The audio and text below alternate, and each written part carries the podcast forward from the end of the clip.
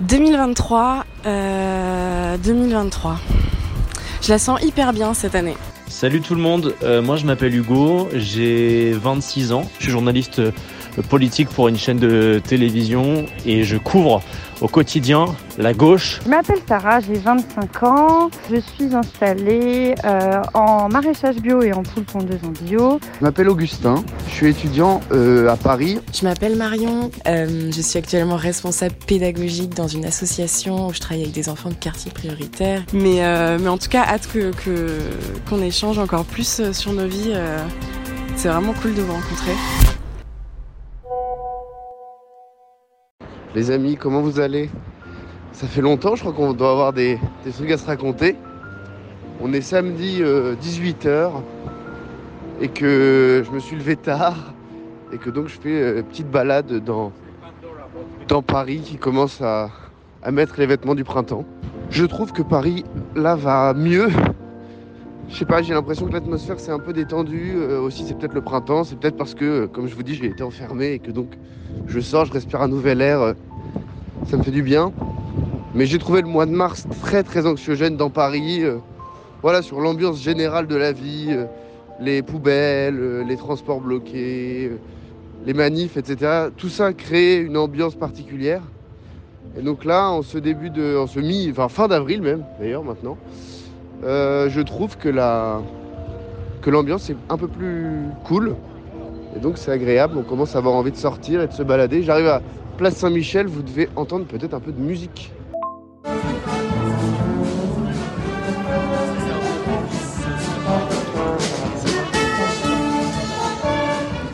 Et euh, voilà, je vous ai un petit signe. Racontez-moi, euh, racontons-nous nos, nos dix derniers jours, quoi.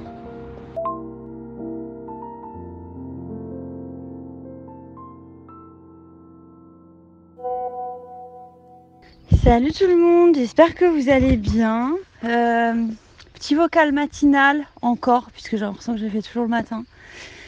Euh, un peu essoufflé, puisque il fait beau, il fait chaud. Et du coup, maintenant, tous les matins, on doit ouvrir les 1, 2, 3, 4, 5, 6 côtés de la serre.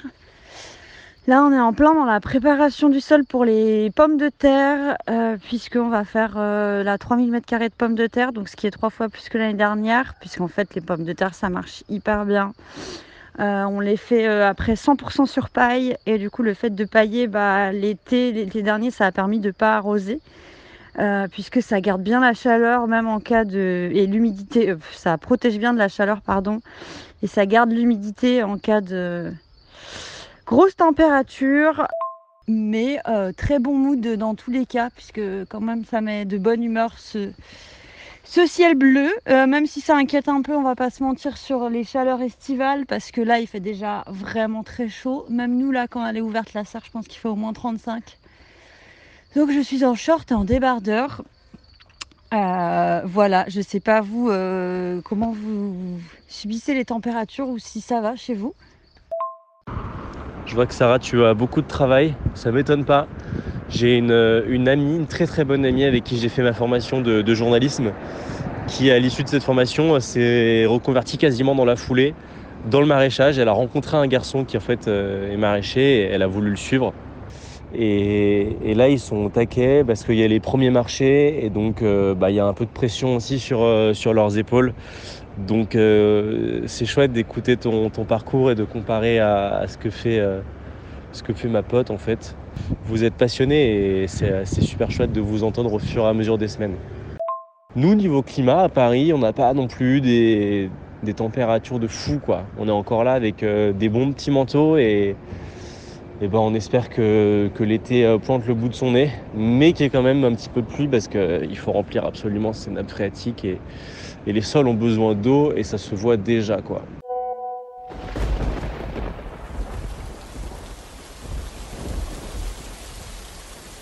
Alors, bilan de la réforme des retraites. euh, après ces 3 mois et ces euh, 12 jours, il me semble, de grève générale.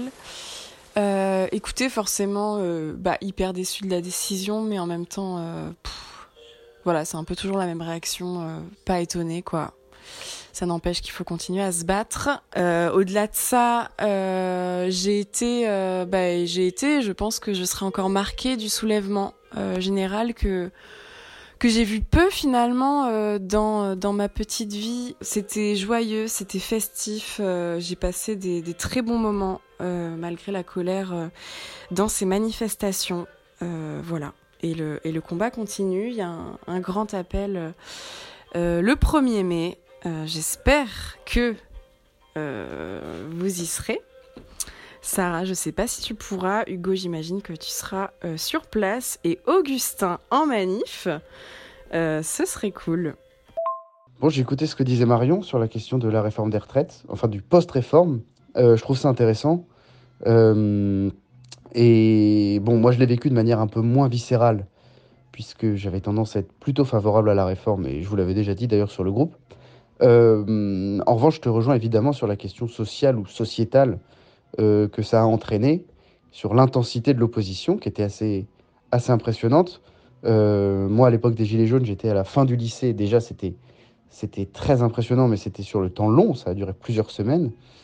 là, la réforme des retraites, c'était le mois de mars. Voilà, donc ça m'a vraiment, voilà, je m'en souviendrai quoi de, de, cette, de cette période. Salut tout le monde, ça a été deux semaines euh, où bah, j'ai passé un peu beaucoup de temps au travail. C'est un peu à l'image de ces, de ces premiers mois de 2023 en fait. Euh, les retraites m'ont pris beaucoup de temps et j'ai eu envie de suivre le dossier jusqu'au bout. Et évidemment, je me suis proposé parce que parce que c'est un sujet qui m'a intéressé. Je l'ai beaucoup suivi en tant que journaliste politique qui suit la gauche depuis euh, début janvier, les premiers meetings jusqu'à la décision, j'étais là. Voilà, donc ça a un petit peu refermé aussi cette page, cette euh, décision du Conseil constitue, mais pas vraiment. Parce que euh, les syndicats veulent continuer à mobiliser, qu'il y a le 1er mai, que la gauche veut faire vivre cette contestation en se disant bah, euh, que ça peut aussi être que du positif pour eux, parce qu'on sait que les partis de gauche ont eu du mal un peu à, bah, faire beaucoup de aux élections, donc ils essayent un peu aussi de, revenir dans le jeu à travers tout ça et de montrer que le social, la défense des salariés, c'est eux.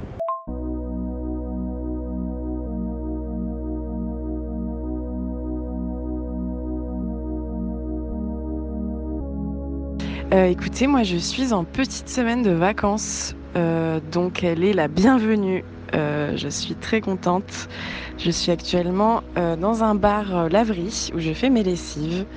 Et voilà, en full rangement, en pyjama. c'est génial de traîner à Bordeaux en pige, tranquillou, et de, de voir les heures défiler sans rendez-vous, sans rien. Quel bonheur. Bon, j'ai écouté tous vos vocaux, il y en a certains qui m'ont rendu jaloux. D'abord euh, Marion, parce que euh, tu as eu des vacances et euh, tu en as profité en étant en pyjama, en allant faire des trucs hyper cool. Moi j'ai vraiment hâte là des vacances. En général, je pars après les autres. J'aime bien partir hors saison depuis, depuis que j'ai commencé à travailler en fait. Ça t'évite la foule, je sais pas, t'as un sentiment de, Pas de solitude, mais en tout cas d'avoir plus d'espace pour toi. Euh, après avoir fait le grand ménage et le grand tri euh, dans mon appartement à Bordeaux, je me suis offert quelques jours à Andernos-les-Bains, toujours euh, mon petit terre-terre. Et bah c'était magnifique. pour le coup, je suis entrée un petit peu petite entrée fracassante parce que j'ai tout lâché dans le bus. Alors je sais pas si ça a été un lâcher prise général, mais, mais j'ai pleuré pendant une heure dans le bus d'un tout. Je crois que le monsieur à côté de moi ne savait pas quoi faire de, ma peau, mais je pleurais en silence.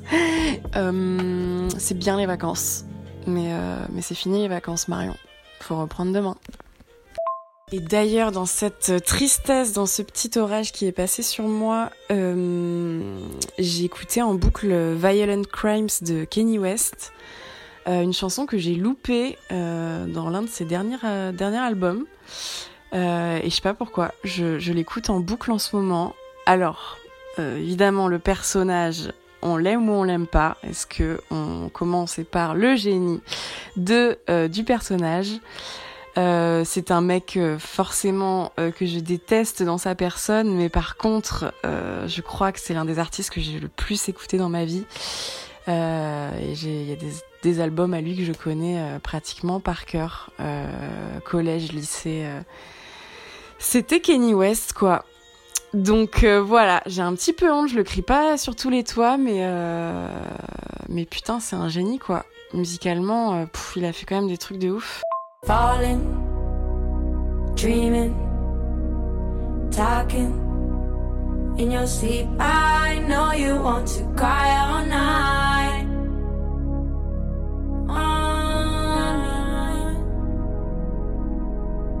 Niggas is savage, niggas is monsters, niggas is pimps, niggas is players. The niggas had daughters, now they precautious. Father, forgive me. I'm scared of the karma.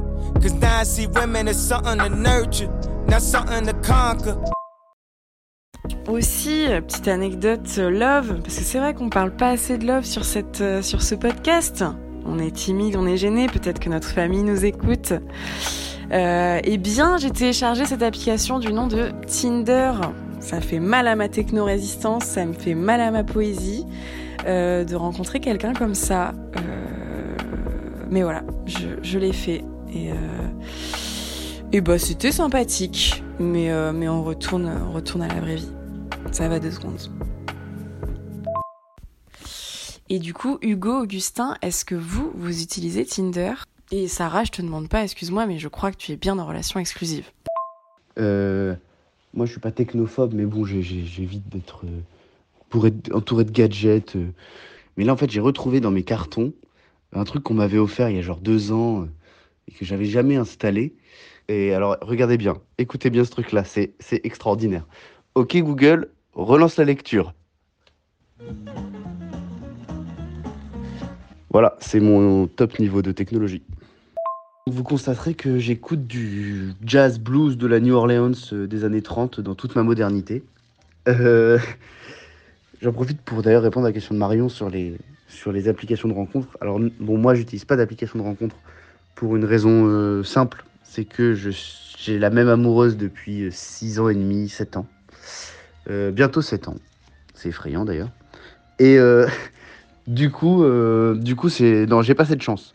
En revanche, j'ai beaucoup de copains qui, utilisent ça et, c'est toujours amusant de, les assister dans leur recherche passionnelle d'amour. Mais attends, Augustin, moi j'avais pas du tout capté que t'avais une copine, euh, une amoureuse depuis presque 7 ans. C'est trop bien. Et c'est rare à nos âges d'avoir des longues relations comme ça. Donc, euh, raconte-nous, je vous êtes rencontrés au lycée, j'imagine, d'après mes calculs. je fais un petit message nocturne, hein. je commence à prendre, à prendre ton pli, Augustin. Euh, voilà, je suis curieuse. Écoute, oui, c'est vrai. Je, je, bon, je m'épanche pas tellement sur la question. Mais euh, pour tout dire, on s'est rencontrés au lycée. Enfin, non, en fait, on s'est rencontrés au collège. Euh, mais notre relation a commencé au lycée, en seconde. on a été dans la même classe pendant deux ans, première terminale. Il y a eu des moments compliqués à ce moment-là parce que, parce que moi, j'ai beaucoup changé à cause de. Je vous en avais parlé, je crois. J'ai fait un, traitement qui s'appelle Roaccutane, un traitement pour la peau, qui est très violent et qui a notamment, enfin moi ça a tout changé dans ma vie euh, et ça m'a changé moi surtout en profondeur vraiment euh, parce que je sais pas, c'est un médicament en tout cas sur moi qui a eu beaucoup de conséquences euh, psychologiques pas négatives du tout, hein. Mais disons que c'est à ce moment-là que je crois que j'ai quitté ma vie d'ado. et donc ça a changé beaucoup de choses, ça a été un peu dur, notamment avec elle parce que, je sais pas, j'ai beaucoup beaucoup changé. Mais elle, elle m'a. Et puis même, j'étais très désagréable. C'est un médicament qui est vraiment lourd. J'étais très désagréable. Elle m'a supporté pendant cette période, etc. Euh, enfin, quoi qu'il en soit, donc on a fait notre lycée ensemble. Et après le bac, euh, moi, je suis parti à Paris, euh, à la Sorbonne, et elle à Lille. et donc, depuis ce temps, c'est encore le cas. Et on se voit une fois par mois. Alors, en, moyenne, hein, évidemment, on se voit les vacances, etc. Donc c'est une relation particulière de grande confiance et de grande indépendance parce que euh, on est tous les deux très très indépendants et en fait je pense que si on même encore aujourd'hui si on se voit plus d'une semaine euh, au bout d'un moment on a chacun envie de retrouver euh, notre univers Donc euh, c'est une relation où on prend euh, tous les bons moments ensemble. Et surtout, je crois que ça tient, parce qu'il y a pas mal de gens qui me disent, mais à 22 ans, comment ça tient? Je crois que ça tient parce que on se pose pas tellement la question de de quoi sera fait demain. Et donc pour l'instant, ça tient. et ça se passe très très bien d'ailleurs. Et, et, le fait qu'on se voit peu implique que quand on se voit, eh ben, on, ne peut passer que des bons moments. Bon, évidemment, attention, on s'appelle tous les jours, euh, on discute énormément. Mais euh, voilà, c'est une relation particulière. Euh, et, donc, on a trouvé un équilibre comme ça. Les choses risquent de changer, puisqu'elle risque de me rejoindre à Paris. Alors, on vivra pas ensemble. Ça fait aussi partie de notre, notre désir d'indépendance. Mais en tout cas, on, sera, on se retrouvera dans la même ville, a priori l'année prochaine. Et on verra comment les choses vont, évoluer. Me concernant, euh, j'ai bien euh, Tinder sur mon téléphone. Donc l'application est bien là. Et pourtant, ouais, c'est hyper décevant, mais je m'en sers pas du tout. C'est un peu une appli qui dort sur mon téléphone, euh, que j'ai depuis plusieurs années. Alors je m'en suis servi hein, il, y a, quelques années, j'étais plus actif et j'allais swiper pour faire des rencontres. en réalité, j'ai surtout fait des rencontres amicales. Je me suis fait quelques amis comme ça, notamment lorsque j'étais en voyage à l'étranger. Et la seule vraie rencontre euh, qui m'a un peu marqué sur une application, c'était sur euh, une autre appli qui s'appelle Bumble. Et j'avais rencontré euh, une fille à Paris avec qui on a, passé un petit peu de temps ensemble pendant plusieurs semaines, plusieurs mois. Et, c'était super chouette. Mais, mais non, Tinder, Tinder, moi, je ne m'en sers pas. J'ai pas besoin de ça, franchement. On peut faire des rencontres différemment dans la vie. Dans un bar, c'est quand même plus authentique, par exemple, ou sur des soirées auquel on compte pas aller au départ. Et, voilà, parfois on peut faire, faire des rencontres aussi comme ça. Ouais, je réponds juste à Marion. En effet, relation exclusive pour euh, moi et Kylian. Euh, là-dessus, tu te trompes pas. Et pour le coup, assez drôle puisqu'on s'est d'ailleurs rencontrés sur Tinder. Ça va faire 4 ans maintenant. Euh, du coup, appli qui vraiment, je pense, permet de rencontrer des gens qui te correspondent euh, en sachant que euh, on n'a pas toujours la possibilité d'aller rencontrer du monde, euh, je sais pas, au bar ou, autre, dans, des assos, comme c'était mon cas moi à l'époque où j'étais en apprentissage à Vannes et où mon école était à Toulouse. Donc pour le coup, note positive plus plus puisque bah vraiment nous ça a matché direct.